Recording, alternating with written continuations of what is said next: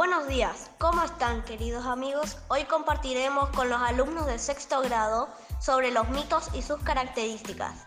A continuación, mi compañero Santiago Alvarenga les regalará el mito de Aracne la tejedora. ¿Lo escuchamos?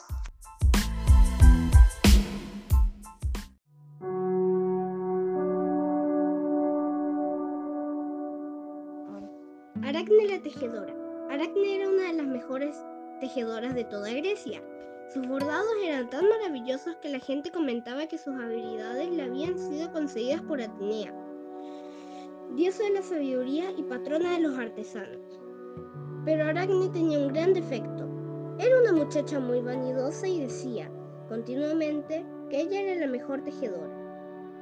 Un día, la orgullosa Aracne no pudo aguantar más los comentarios de sus vecinas y llegó a compararse con Atenea.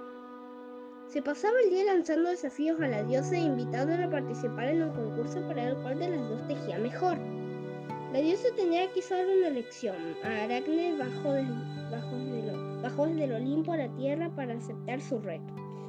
Entre la red de hilos y la gente del pueblo comenzó el concurso. Aracne y Atenea estuvieron tejiendo durante todo un día. Atenea representó a los dioses en todo su esplendor. Por el contrario, la tela de la orgullosa Aracne mostraba a los dioses como lobos y borrachos. Cuando Atenea vio que el trabajo de Aracne insultaba a los dioses, no pudo aguantar más. Se enfadó mucho y rajó la tela. Aracne se dio cuenta que había ofendido gravemente a los dioses. Se sentía mucho miedo. Salió corriendo e intentó suicidarse colgándose de una viga del techo. La diosa Atenea se apiadó de ella y le salvó la vida, pero, para castigarla, la convirtió en araña y la condenó a tejer para el resto de los tiempos.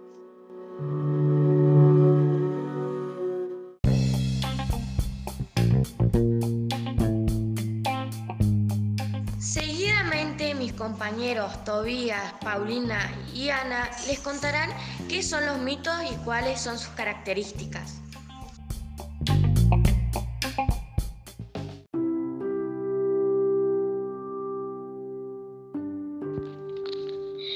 Mitos son narraciones muy antiguas que se relacionan con las creencias religiosas de los pueblos que vivieron hace muchos años. Son relatos anónimos que ocurren en un tiempo indefinido y en lugares geográficos poco precisos.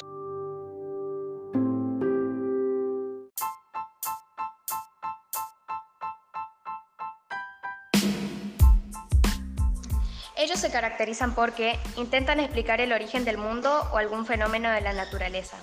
A diferencia de la leyenda, el mito está directamente relacionado con el culto religioso de cada pueblo. Por eso sus protagonistas son dioses, semidioses y héroes. Los dioses mitológicos son descritos con forma humana, centenía, amor, envidia y celo. Se les atribuye el don de la belleza, la juventud y la inmortalidad.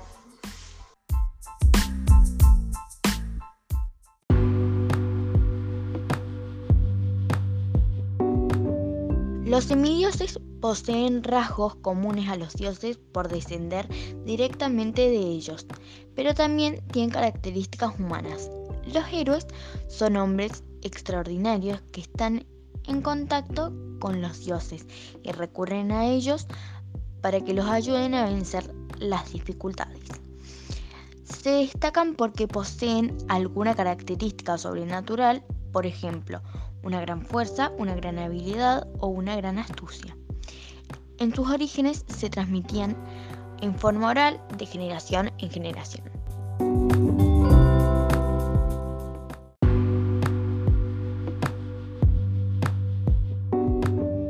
Los semidioses poseen rasgos comunes a los dioses por descender directamente de ellos, pero también tienen características humanas.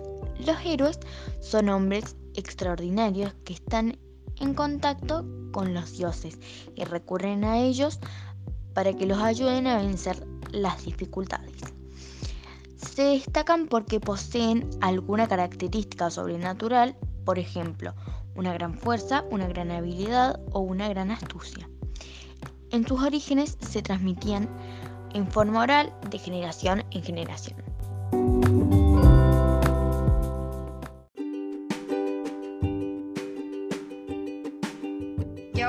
Finalizar este podcast, mi compañera Loana los invita a escuchar una frase de Teofrasto de la mitología griega.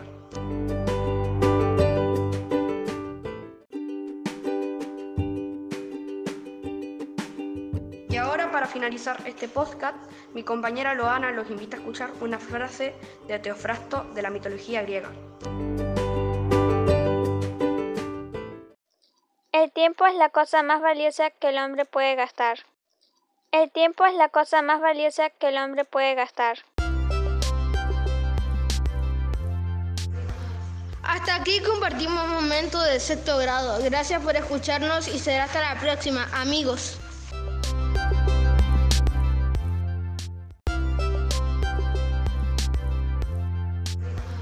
Hasta aquí compartimos un momento de sexto grado. Gracias por escucharnos y será hasta la próxima, amigos.